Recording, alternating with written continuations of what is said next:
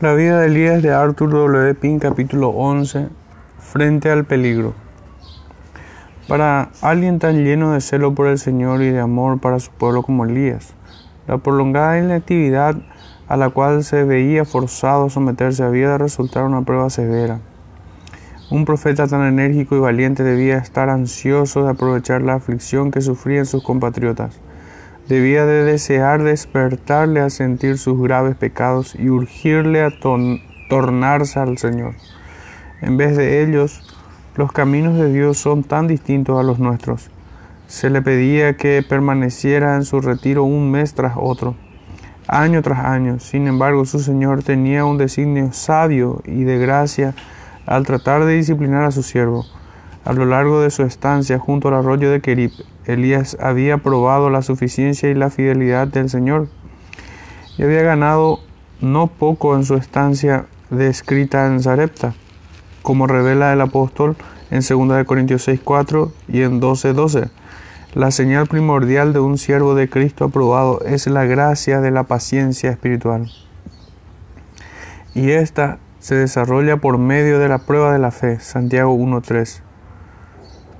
Los años que Elías pasó en Sarepta estaban lejos de ser tiempo perdido, porque fue durante su estancia en casa de la viuda que obtuvo la confirmación de su llamamiento divino por el sello notable dado a su ministerio. Fue allí donde obtuvo su aprobación en la conciencia de su huésped. Ahora conozco que tú eres varón de Dios y que la palabra de Jehová es verdad en tu boca. 17:24. Era de gran importancia que el profeta tuviera un testimonio semejante de la procedencia divina de su misión, antes de prender la parte más difícil y peligrosa de la misma que tenía ante sí. Su corazón fue confirmado de modo bendito y así ya estaba capacitado para comenzar de nuevo su carrera pública con la seguridad de ser un siervo de Jehová y de que la palabra del Señor estaba verdaderamente en su boca. Semejante sello a su ministerio, la vuelta a la vida del niño muerto, y la aprobación en la conciencia de la madre eran motivos de estímulo al ir a hacer frente a la gran crisis y el conflicto del Carmelo. ¿Qué mensaje se contiene aquí para muchos ministros ardorosos de Cristo a quienes la providencia ha retirado por un tiempo del ministerio público? Están tan deseosos de hacer bien y de extender la gloria de su Maestro en la salvación de los pecadores y en la edificación de los santos, que sienten que su obligada inactividad es una prueba severa, pero que tengan la seguridad de que el Señor tiene alguna buena razón al imponer esa limitación sobre ellos y por lo tanto que deben procurar celosamente la gracia necesaria para no inquietarse ni obrar por sí mismos buscando forzar la salida de tal situación. Meditad en el caso de Elías. No dejó escapar queja alguna ni se aventuró a salir del retiro al que Dios le había enviado.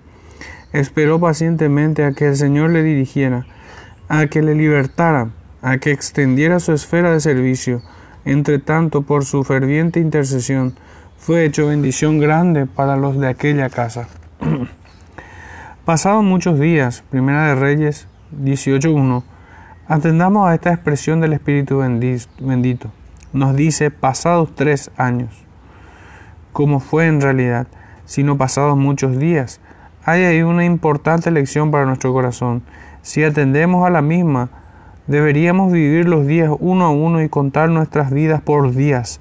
El hombre nacido de mujer corto de días y hartos de sinsabores, que sale como una flor y es cortado. Job 14, 1 y 2.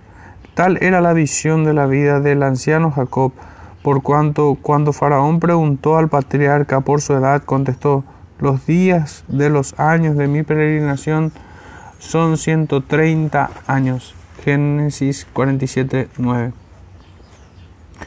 Bienaventurado aquellos cuya oración es, enséñanos de tal modo a contar nuestros días, que traigamos al corazón sabiduría. Salmo 90, 12. Empero que propensos somos a contar por años. Esforcémonos a vivir cada día como si fuera el último de nuestra vida. Pasados muchos días fue, es decir, el predeterminado consejo de Jehová se llevaba a cabo, El cumplimiento del propósito divino no podemos retrasarlo ni forzarlo, ni nuestra petulancia ni nuestras oraciones pueden apresurar a Dios. Tenemos que esperar la hora por él, por él designada, y cuando llega, Él obra. Es tal como Él lo ha predeterminado. El espacio preciso de tiempo que su siervo tiene que permanecer en, su, en un lugar determinado fue predestinado por el Señor en la eternidad. Pasado muchos días, esto es, más de mil, desde que la sequía comenzó, fue palabra de Jehová a Elías. Dios no había olvidado a, a su siervo. El Señor nunca olvida a ninguno de sus hijos, porque Él ha dicho, He aquí que en las palmas te tengo esculpida, delante de mí están siempre tus muros. Isaías 49, 16. Ojalá nunca le olvidemos, sino que podamos decir a Jehová, he puesto siempre delante de mí. Salmos 16, 8. Fue palabra de Jehová a Elías en el tercer año diciendo, Ve, muéstrate a, Acab, y yo daré lluvia sobre la haz de la tierra. Primera de Reyes 18, 1. Para que podamos entender mejor la tremenda prueba del valor del profeta que se contenía en este mandato, tratemos de hacernos una idea del estado de ánimo en que debía encontrarse el rey impío. Comenzamos el estudio de la vida de Elías meditando en las palabras entonces Elías Tisbita, que era de los moradores de Galaad, dijo a Acab, vive Jehová Dios de Israel delante del cual estoy, que no habrá lluvia ni rocío en estos años, sino por mi palabra. 17.1. Ahora hemos de considerar la segunda de estos hechos hemos visto cómo le fue a Elías durante este largo intervalo. Ahora hemos de ver cómo estaban las cosas para Acab, su corte y sus súbditos.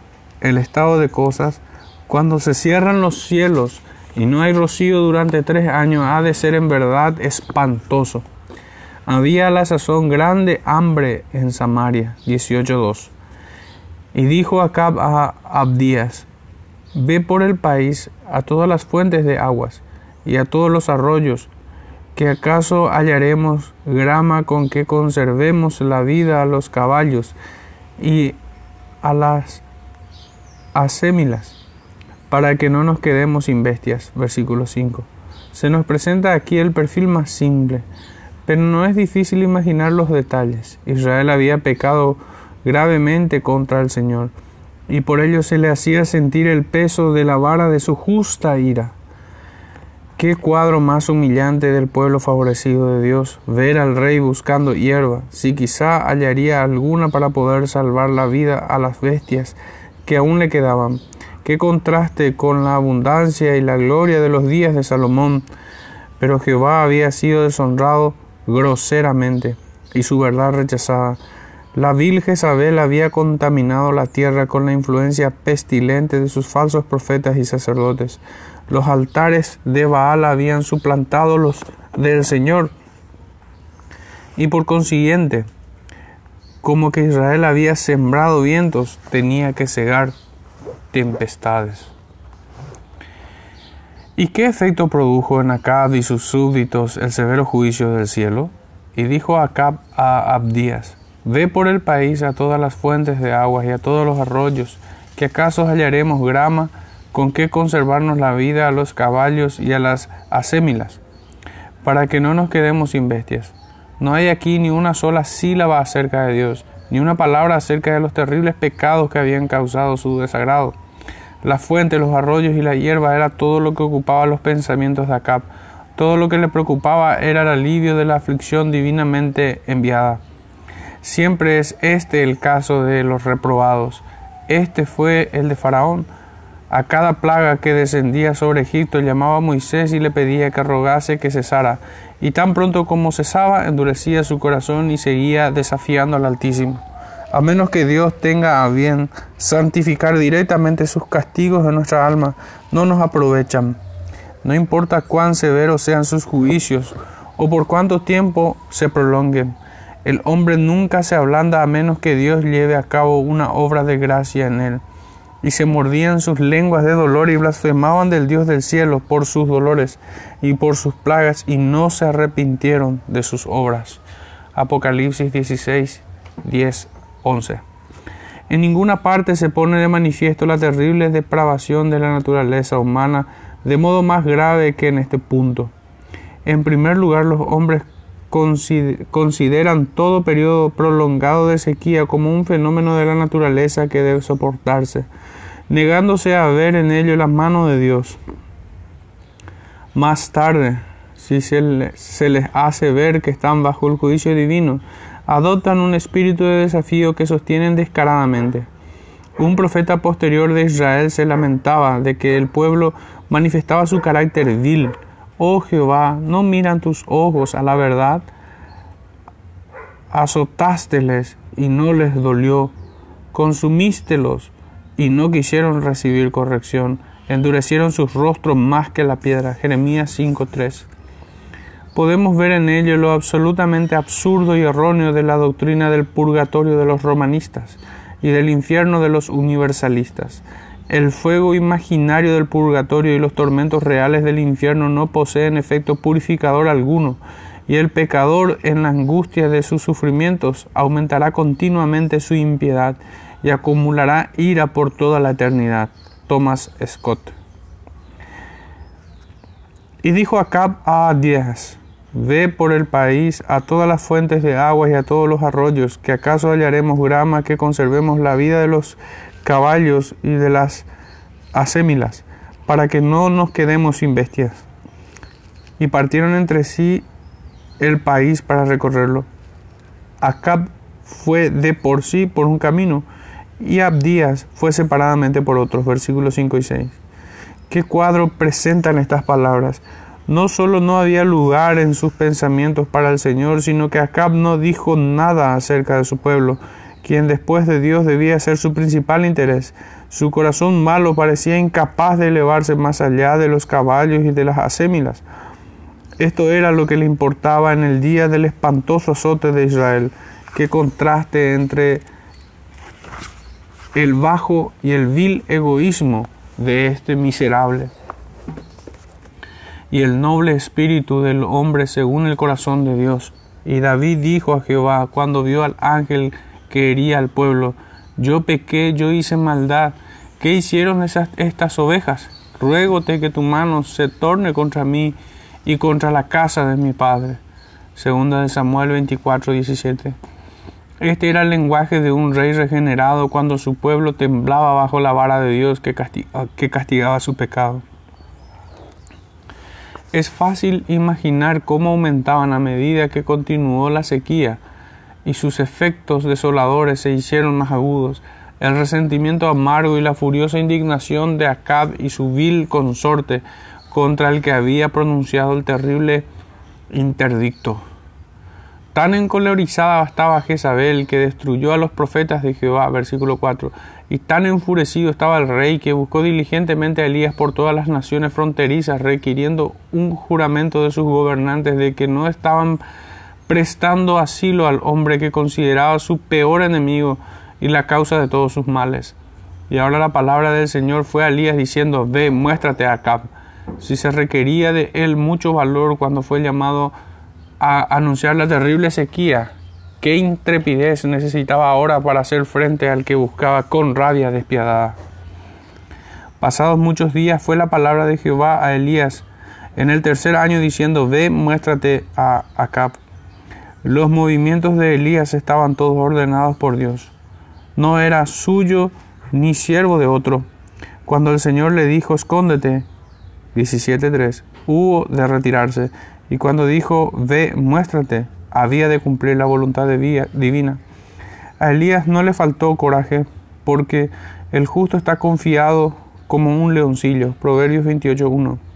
No declinó la presente comisión, sino que fue sin murmurar y sin dilación, hablando humanamente.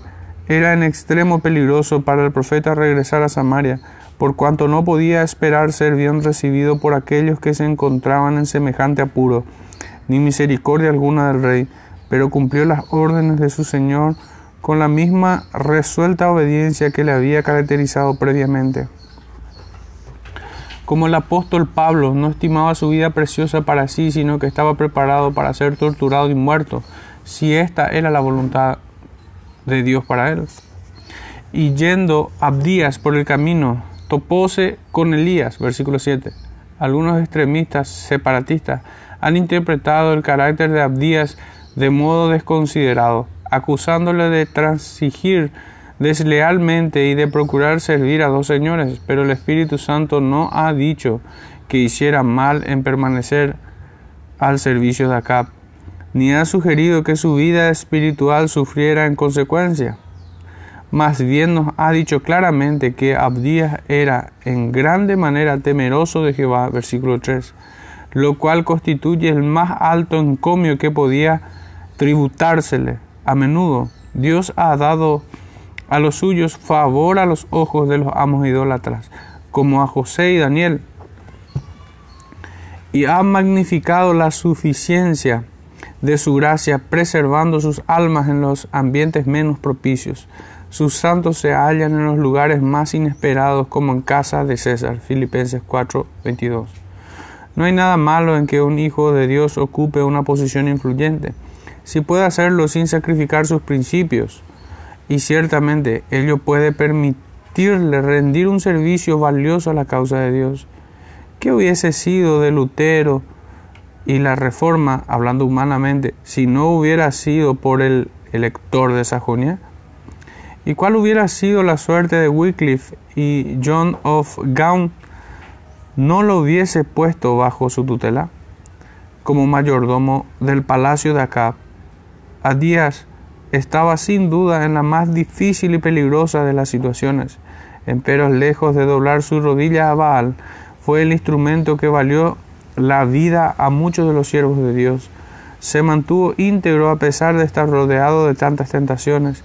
Debe observarse con atención que cuando Elías le encontró, no pronunció palabra alguna de reproche contra Abdías. No nos precipitemos a cambiar de ocupación por cuanto el diablo puede asaltarnos tan fácilmente en lugar como en otro. Cuando Elías se dirigía a confrontarse con Acab, se encontró con el piadoso mayordomo del palacio del rey. Y yendo a Abdías por el camino, topóse con Elías, y como le conoció, postróse sobre su rostro y dijo, ¿no eres tú, mi señor Elías? Versículo 7. Abdías reconoció a Elías, mas con todo no podía creer lo que veía. Era sorprendente que el profeta hubiera sobrevivido el ataque despiadado de Jezabel contra los siervos de Jehová, y más increíble todavía era verle ahí solo, encaminándose a Samaria. La búsqueda tan diligente que había tenido lugar tiempo, a, tiempo antes había sido en vano, y ahora aparece inesperadamente. ¿Quién puede concebir los sentimientos opuestos de temor y deleite de Abdías al ver al varón de Dios, por cuya palabra la terrible sequía y la penosa hambre habían desolado al país casi por completo. Abdías le mostró enseguida el mayor respeto y reverencia. Como había mostrado la ternura de un padre para los hijos de los profetas, así también mostró la reverencia de un hijo para el padre de los profetas. Y por ello puso de manifiesto que era en verdad temeroso en gran manera del Señor. Matthew Henry. Y él respondió, yo soy, ve, di a tu amo, he aquí Elías, versículo 8. Al profeta no le faltó el valor, había recibido de Dios la orden de mostrarse a Acap y por consiguiente no trató de ocultar su identidad al ser interrogado por el mayordomo. No temamos declarar valientemente que somos discípulos de Cristo cada vez que se nos requiere. Y él respondió, yo soy, ve, di a tu amo, he aquí Elías. Pero él dijo, ¿en qué he pecado para que tú entregues a tu siervo en manos de Acad para que me mate? Versículo 8 y 9. Era natural que Abdías quisiera ser relevado de misión tan peligrosa. Primero, pregunta en qué había ofendido al Señor o a su profeta para que se pida de él que sea mensajero de nuevas tan desagradables al rey lo cual es una prueba cierta de que su conciencia estaba limpia. Segundo, hace saber a Elías con qué afán su soberano había tratado de seguir sus pasos y de descubrir su escondite. Vive Jehová tu Dios, que no ha habido nación ni reino donde mi Señor no haya enviado a buscarte. Versículo 10. Empero a pesar de todo su empeño no pudieron encontrarle. Tal era la eficacia con que Dios le había puesto a salvo de su maldad. Es totalmente inútil que el hombre trate de esconderse cuando el Señor le busca, y es igualmente inútil que el hombre busque lo que Dios quiere esconder de él. Y ahora tú dices, ve, di a tu amo, aquí está Elías, versículo 11. No hablas en serio al pedirme semejante cosa.